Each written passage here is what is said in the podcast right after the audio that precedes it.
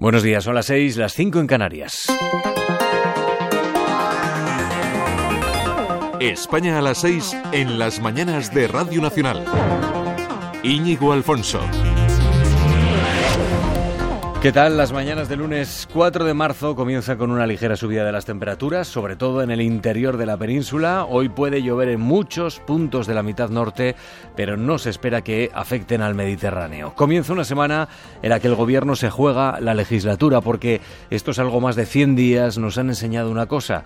Sin amnistía el gobierno no va a poder articular las mayorías parlamentarias suficientes para sacar adelante sus proyectos y en tiempos además de impacto político del caso Coldo sobre el Ejecutivo, lo más urgente para Moncloa es encauzar los presupuestos. El acuerdo entre PSOE y Junts para Cataluña tiene que llegar antes del jueves. Se tienen que poner de acuerdo en el articulado de la ley de amnistía. Los de Puigdemont quieren un blindaje total para el expresidente.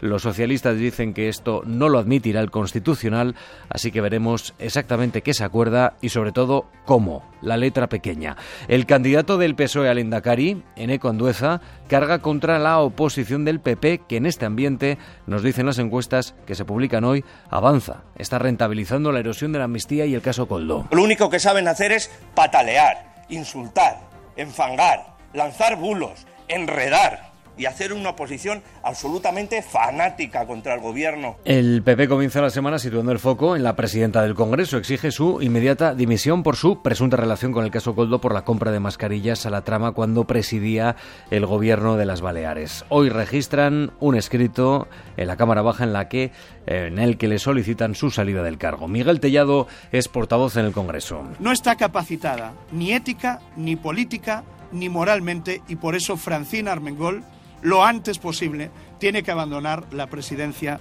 del Congreso de los Diputados. Así viene la mañana, en este lunes, en este día 4 de marzo. Lalo Tobar, muy buenos días. Buenos días. Y a las 9 dato de paro y de las afiliaciones de febrero. El eh, primer mes, digamos, eh, templado, tranquilo del año y que permite entonces hacer cierta proyección, porque enero al final, pues navidades, campaña extraordinaria, rebajas, pero febrero es lo que es. Y se avanza bueno, positivo para el empleo. Venimos de haber perdido 230.000 afiliados y de sumar 60.000 personas al paro. A las 9 sabremos. Y comienza la semana también en Gaza.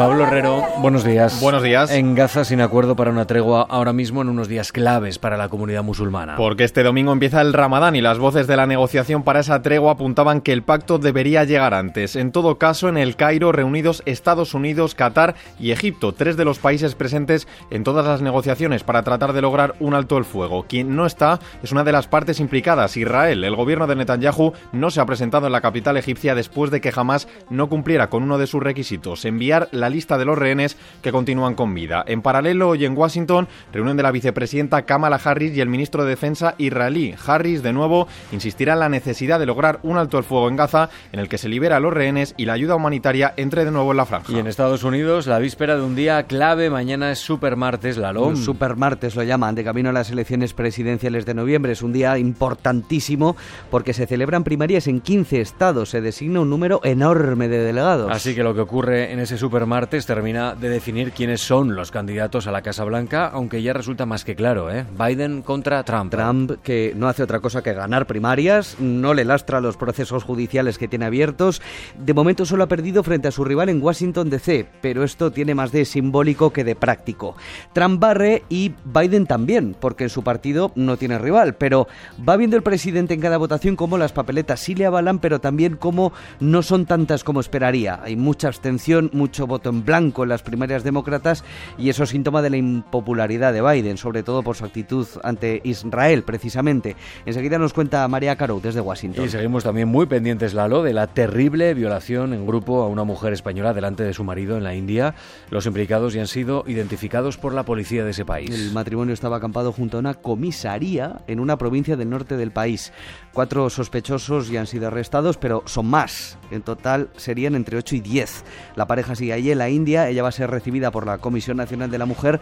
Por el momento están siendo atendidos por la Embajada Española. Y de nuevo en España, el cambio en la cúpula de la Conferencia Episcopal. Ha terminado el mandato de Juan José Omeya y suenan los arzobispos de Valladolid y de Madrid. El de Valladolid es Luis Argüello, es de corte más conservador, y José Cobo es el de Madrid, más progresista. Favorito es el primero, Argüello. Y Valencia.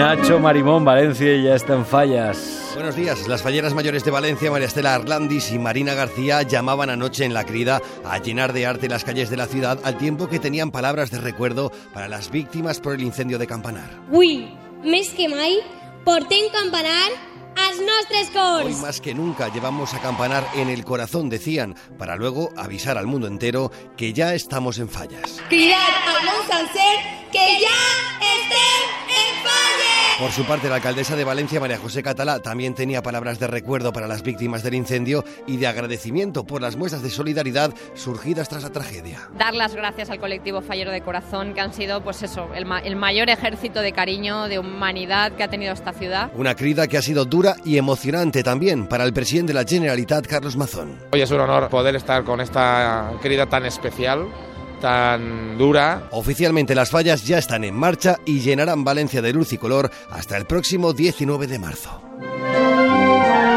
Y en los deportes, el fin de semana ha sido intenso, dos medallas en los mundiales de atletismo y mucha emoción en la Liga de Fútbol. Iván Manzano. Ha pasado de todo en esta jornada. Anoche Athletic Club de Bilbao y Fútbol Club Barcelona empataron a cero en San Mamés en un encuentro en el que se lesionaron de Johnny Pedri. El canario se fue llorando del campo por un nuevo problema muscular.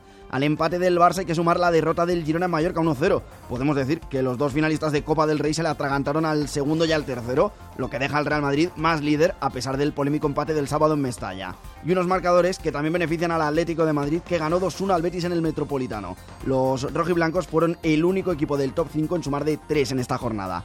El último marcador de ayer, Villarreal 5, Granada 1. Para hoy a las 9 de la noche, Osasuna a la vez y en los mundiales de atletismo de Glasgow Doble bronce, primero Ana Peleteiro en triple salto y horas después Fátima Diamé en salto de longitud. Y por último, Nadal y Alcaraz se dieron un baño de masas y de celebridades en su exhibición en Las Vegas.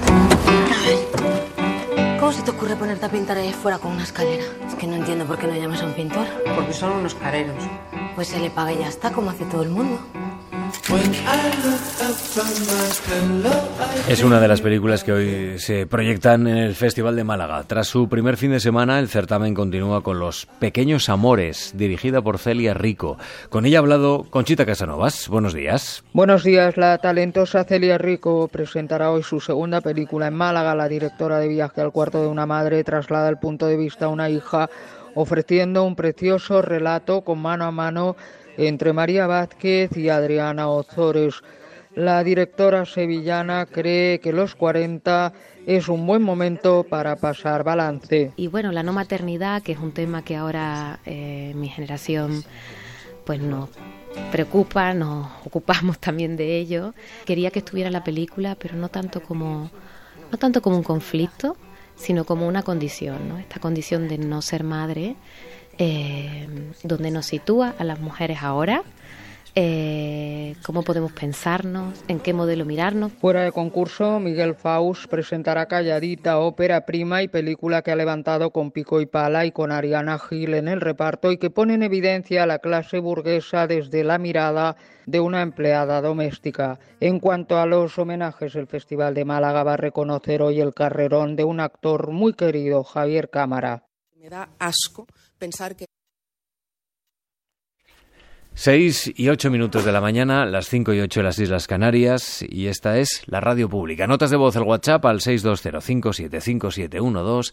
Estamos en arroba las mañanas guion bajo RN. Y ahora les dejo con Lalo Tobar y toda la actualidad de la mañana. España a las 6.